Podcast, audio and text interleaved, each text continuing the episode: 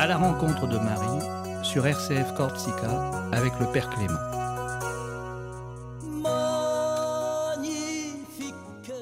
Bienvenue à vous, chers amis auditrices, auditeurs euh, de RCF Radio Corsica et Salvé Regina. Nous sommes dans les derniers jours euh, euh, de la fête de Noël, belle fête chaque année qui nous rappelle la lumière, la lumière du Christ dans nos vies, la lumière de la crèche, c'est aussi la lumière de Dieu dans chacune de nos vies. Et à la crèche, qui on trouve à la crèche on trouve bien sûr l'enfant Jésus qui est le centre de l'histoire, mais il y a aussi Marie et Joseph. Et c'est de Marie que nous parlerons euh, dans cette émission à la rencontre de Marie, Magnificat, à la rencontre de euh, Marie. Nous parlerons euh, des circonstances de la naissance de Jésus, le rôle de Marie eh bien, nous allons aussi, dans la deuxième partie de cette émission qui était consacrée à l'invité du jour, mais nous allons écouter une partie d'une belle conférence de l'association Marie de Nazareth sur la victoire de Marie. Et nous allons conclure par une très belle prière euh, de Noël du pape Paul VI. C'est Fabien Pardies qui va nous accompagner à la technique dans cette émission Magnificat à la rencontre de Marie. Eh bien, avant de rentrer dans le vif du sujet, une virgule musicale.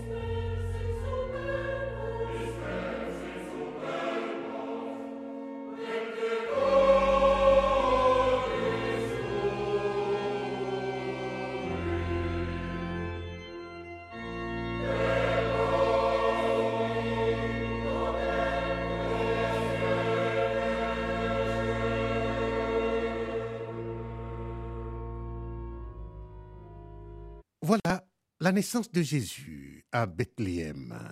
Dans le récit de la naissance de Jésus, l'évangéliste Luc raconte et rapporte quelques données qui aident à mieux comprendre la signification de l'événement. Il rappelle avant tout le recensement ordonné par César Auguste qui oblige Joseph de la maison et de la lignée de David et Marie, son épouse, à se rendre à la ville de David qui s'appelle Bethléem. C'est dans l'Évangile selon Saint Luc, chapitre 2, verset 4. En nous informant sur les conditions dans lesquelles ont lieu le voyage et l'accouchement, l'évangéliste nous décrit une situation de privation et de pauvreté qui laisse entrevoir certaines caractéristiques fondamentales du règne messianique. Eh bien, un règne sans honneur ni pouvoir terrestre, qui appartient à celui qui, dans sa vie publique, dira de lui-même, le Fils de l'homme, lui, n'a pas où reposer la tête. Luc 9, verset 58. Elle coucha dans une crèche celui qui représente l'espérance de l'humanité. Le récit de Saint Luc mentionne quelques détails, apparemment sans importance, dans l'intention d'encourager chez le lecteur une meilleure compréhension du mystère de la Nativité et des sentiments de celle qui engendre le Fils de Dieu. La description de l'événement de l'accouchement, raconté de façon simple, présente Marie comme participant intensément à ce qui se réalise en elle. Elle enfanta son fils premier-né, l'enveloppa de l'ange et le coucha dans une crèche. C'est ce que nous dit Saint Luc au chapitre 2, verset 7. Eh bien, l'action de la Vierge est le résultat de sa pleine disponibilité à coopérer au dessein de Dieu qu'elle avait déjà manifesté lors de l'annonciation par son qu'il m'advienne selon ta parole. Marie vit l'expérience de l'accouchement dans une condition d'extrême pauvreté. Elle ne peut même pas donner au Fils de Dieu ce que les mères ont l'habitude d'offrir à un nouveau-né. Mais elle doit, au contraire, le déposer dans une crèche, un berceau improvisé, qui contraste avec la dignité du Fils du Très-Haut.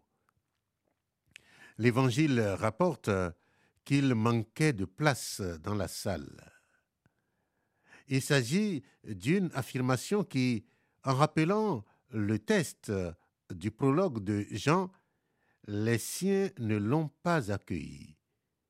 Cela préfigure, d'une certaine façon, les nombreux refus auxquels Jésus sera confronté au cours de sa vie terrestre et même dans l'histoire.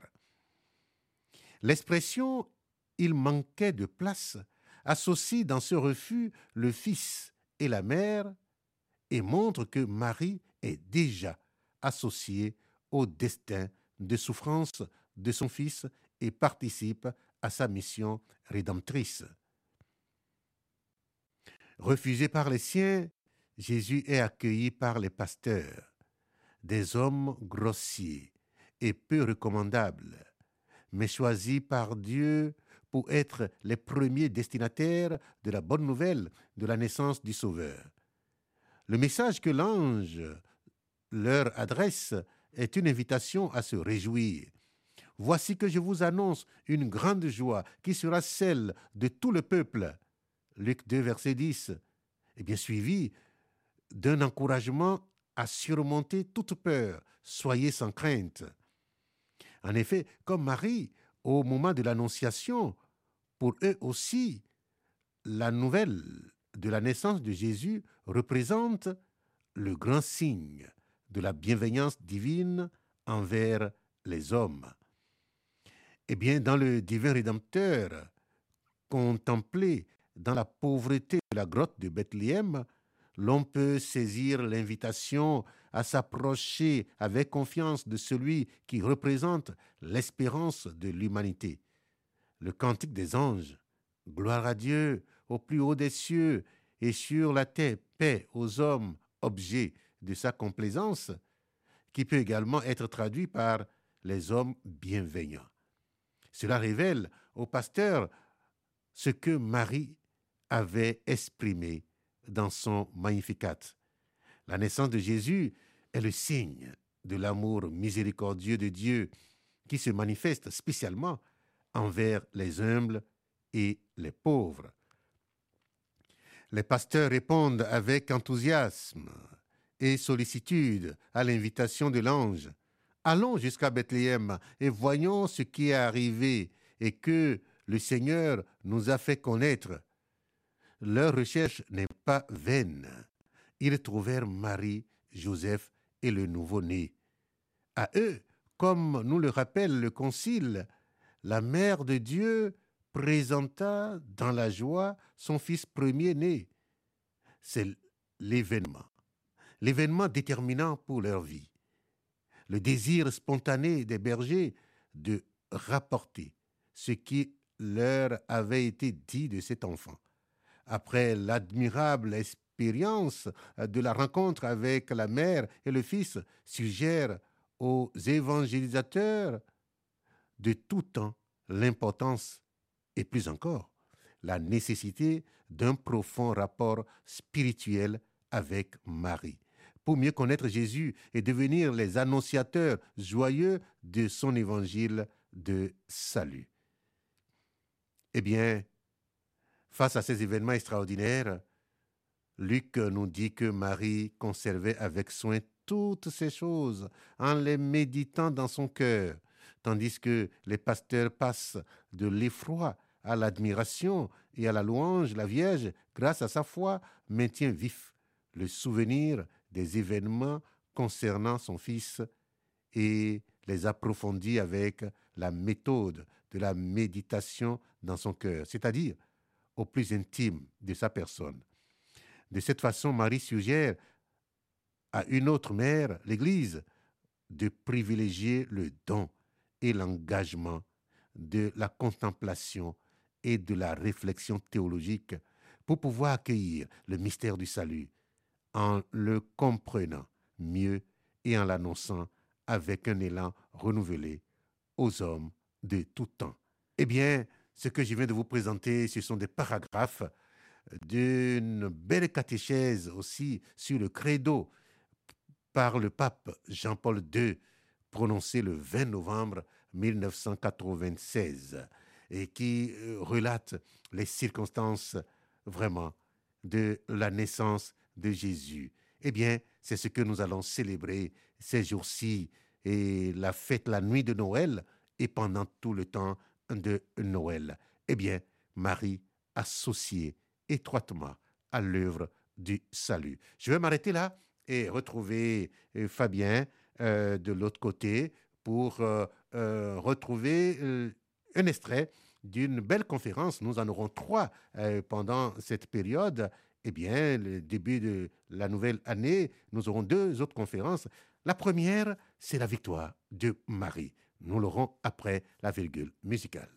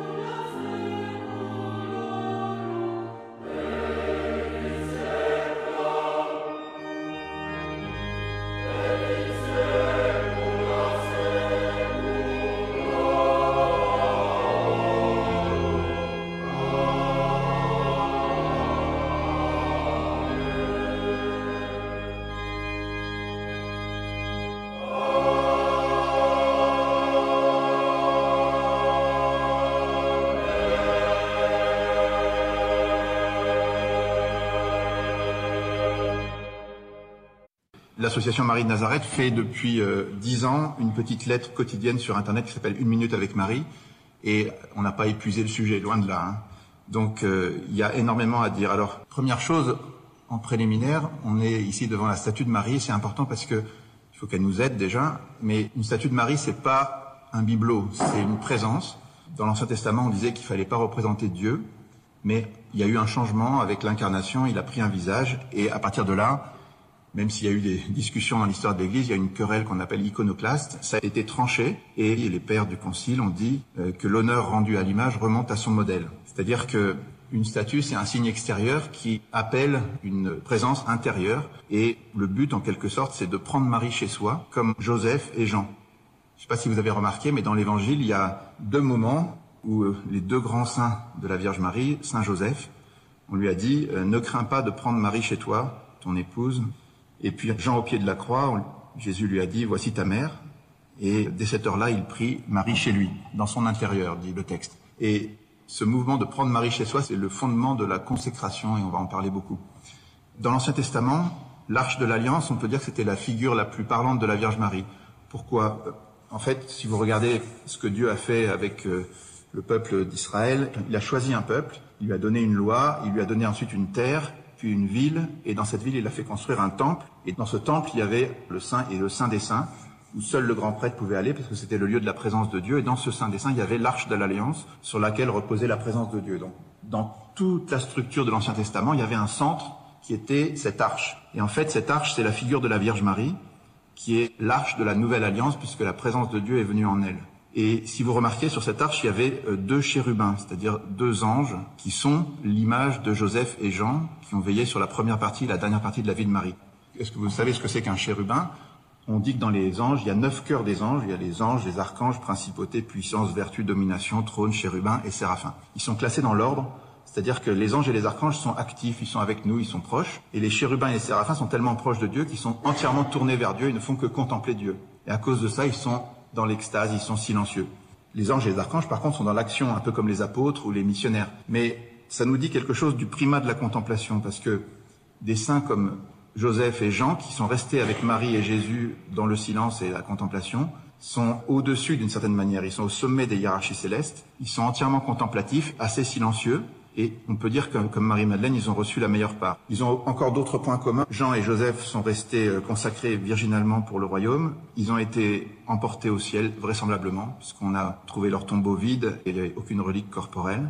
Et euh, donc on retient qu'ils ont été tous les deux invités spécialement à prendre Marie chez eux, à s'occuper d'elle. On peut dire autre chose sur les chérubins. Si vous avez remarqué, quand l'homme est chassé du paradis, on dit que deux chérubins sont chargés de garder le paradis. Or, dans toute la tradition de l'Église, le paradis de Dieu où il a établi le jardin qui lui est réservé, c'est la Vierge Marie. Et donc Joseph et Jean, on peut leur demander leur aide pour nous ouvrir les portes et nous permettre de contempler la Vierge. Alors, cette phrase qu'on a mis en titre, La victoire viendra par Marie, c'est une phrase de Jean-Paul II. Euh, qu'est-ce qu'il veut dire exactement? De quelle victoire il parle? Avant le troisième millénaire, il a écrit un livre Entrée dans l'espérance pour nous inviter à nous préparer en disant J'ai appris directement du cardinal Wyszynski que son prédécesseur, le cardinal Londe, avait prononcé avant de mourir ces paroles prophétiques La victoire, si elle vient, viendra par Marie. Jean-Paul II avait vécu depuis son enfance la consécration à Marie, il avait une expérience personnelle de la Vierge, mais il constate qu'au niveau de son ministère pastoral en Pologne, au niveau de la nation, il a vu la puissance de la Vierge, et puis en tant que pape, ensuite, il a eu cette conviction que euh, la victoire, si elle venait, serait remportée par Marie. Le Christ vaincra par Marie, il veut qu'elle soit associée aux victoires de l'Église dans le monde d'aujourd'hui et le monde de demain. Alors, on va donner deux autres éléments en préambule. D'abord, Grignon de Montfort. Grignon de Montfort est un grand saint français, et cette phrase, le Christ vaincra par Marie, elle vient de lui. C'est une intuition qu'il a développée longuement. Il est l'auteur d'un livre qui s'appelle Le traité de la vraie dévotion à la Sainte Vierge, qui développe une grande vision prophétique alors pour l'anecdote, il a été écrit en, 1712 et Grignon avait dit il restera peut-être dans le silence d'un coffre et puis euh, il sera combattu. Et effectivement, c'est ce qui s'est passé. Il a été redécouvert un peu plus d'un siècle après. Et ce livre a eu une portée fantastique pour faire comprendre la place de Marie dans l'Église. Marthe Robin, qui est une très grande sainte, disait que le père de Montfort, quand il a écrit, ne se doutait pas qu'il le faisait sous l'inspiration directe du Saint-Esprit. Et Jean-Paul II, quand il est devenu pape, il a pris comme devise le totus tous, qui est un petit peu le résumé, le slogan qui est à la base de ce livre. Il, en a fait toute sa devise et l'axe de son pontificat. Par exemple, quand il a fait une encyclique sur la Vierge Marie, le seul saint qu'il a cité, c'est Grignon de Montfort, et il, en dit beaucoup de bien en se réjouissant que sa dévotion et ce livre soient mieux connus à notre époque. Alors, il y a eu aussi euh, beaucoup d'autres saints, par exemple Maximilien Kolb, qui a beaucoup aimé la Vierge Marie, qui a invité aussi à se consacrer à Marie, et toutes les apparitions de Fatima, dont on fête le centenaire cette année, ont aussi parlé de cette consécration, et Jean-Paul II a confié avec 1500 évêques le troisième millénaire à la Vierge Marie le 8 octobre 2000 à Rome, de manière assez solennelle. Donc tout ça, ça nous invite à, à nous demander qu'est-ce que c'est que cette consécration, qu'est-ce que ça signifie, et on va essayer d'en parler un petit peu. Deuxième élément, encore en préambule, on n'a pas encore commencé, c'est la date d'aujourd'hui. Aujourd'hui, on est le 27 novembre. Or, le 27 novembre 1830, il y a eu une très grande apparition à la rue du Bac, Notre-Dame de la Médaille miraculeuse. C'était la première des grandes apparitions contemporaines. Il y a eu beaucoup d'apparitions aussi dans le passé, mais il y a eu tout un cycle d'apparitions qui a commencé à Paris ici, et on fête l'anniversaire il y a 187 ans. La Vierge a commencé à apparaître le 18 juillet, et elle a dit, les temps sont très mauvais, des malheurs vont fondre sur la France, le trône sera renversé. Et dix jours plus tard, c'était la révolution de 1830, elle a dit aussi à Catherine ce 18 juillet que dans 40 ans, il y aurait des épreuves. Et 40 ans, jour pour jour après cette apparition, il y a eu la guerre entre la France et la Prusse, avec beaucoup de problèmes derrière. Ce jour-là encore, la Vierge a conseillé de venir au pied de l'hôtel qui est à la rue du Bac. Je ne sais pas si vous êtes allé, mais ça vaudrait le coup. C'est un lieu extraordinaire. Et elle, fait cette promesse incroyable. Venez au pied de cet hôtel, les grâces seront répandues sur toutes les personnes qui les demanderont avec confiance et ferveur. Donc, il y a un lieu tout près de chez nous où on peut aller demander plein de choses à la Vierge. Voilà. Ensuite, il y a eu une deuxième grande apparition, le 27 novembre donc. Il y a eu le don de la médaille miraculeuse. Cette médaille, la Vierge l'a donnée avec une phrase qui était Ô Marie conçue sans péché, priez pour nous qui avons recours à vous. 24 ans plus tard, l'Église a proclamé le dogme de l'Immaculée Conception par le pape Pie IX. Quatre ans après, une sorte de confirmation à Lourdes où la Vierge a dit encore un peu plus, je suis l'Immaculée Conception. Maximilien Kolb disait, elle n'a pas dit je suis blanche, elle a dit je suis la blancheur. Avant, on allait un peu moins loin. Voilà, cette médaille a été montrée en vision à Catherine Labouré. Elle lui a dit faites frapper une médaille sur ce modèle. Cette médaille a été effectivement dupliquée et il y en a eu des milliards qui ont été envoyés. Ça a été incroyable. On l'a appelé très vite la médaille miraculeuse parce qu'il y a eu un déluge de grâce derrière tout ça. Encore un, petit mot sur ce 27 novembre. La Vierge est apparue sous cette forme-là, un peu comme une médiatrice, et elle a dit ces rayons sont le symbole des grâces que je répands sur les personnes qui me les demandent. Mais le sommet de cette apparition, pour Catherine Labouré, le moment le plus impressionnant pour elle, ça a été un moment où elle a vu la Vierge prendre un globe. Elle a entendu ce globe représente le monde, la France particulièrement, et chaque personne en particulier. La Vierge a pris ce globe et elle l'a présenté devant Dieu. Catherine dit que c'était le moment le plus impressionnant. Elle dit ce que j'ai éprouvé alors, impossible de le rendre. Et elle dit qu'elle était absolument magnifique. Ça, ça a ravi son âme et, et, elle a senti que cette Vierge-là euh, permettrait beaucoup de promesses. Voilà. Alors, qu'est-ce que ça veut dire? Ce globe représente le monde, tout particulièrement la France et chaque personne en particulier. Cette apparition, en quelque sorte, elle nous invite à regarder toujours les choses à trois niveaux. Au niveau de l'Église universelle, du monde, au niveau des nations, et en particulier la France, et puis chaque personne en particulier. Voilà, merci pour euh, ces grandes lignes de la victoire euh, de Marie et les grandes lignes de la dévotion euh, mariale. Eh bien, dans la dernière partie de cette émission, nous aurons quelques beaux tests de prière. Et cela, c'est du pape Paul VI. Marie dans l'attente de Noël. Ô Marie, Mère de Dieu et notre Mère, tu es le chemin central et direct qui nous mène au Christ. Si nous voulons entrer dans l'esprit de Noël, nous devons nous rapprocher de toi. La Christifère, celle qui apporte le Christ dans le monde. Par ta maternité virginale, nous pouvons accéder à l'humanité du Christ, homme Dieu. Voici que nous te saluons, ô Marie, par les paroles de Saint Cyril d'Alexandrie, le protagoniste du concile d'Éphèse. Salut, ô Marie, Mère de Dieu, trésor que doit vénérer le monde entier, lumière qui jamais ne s'éteint, couronne resplendissante de la virginité, temple indestructible, mère et vierge à la fois. De toi, en effet, est né celui dont l'Évangile dit Béni soit celui qui vient au nom du Seigneur. Nous répétons ces mots, faisant monter de nos cœurs la même louange, comme un doux chant d'amour. Pour toi, femme bénie, qui a apporté la lumière du salut du monde.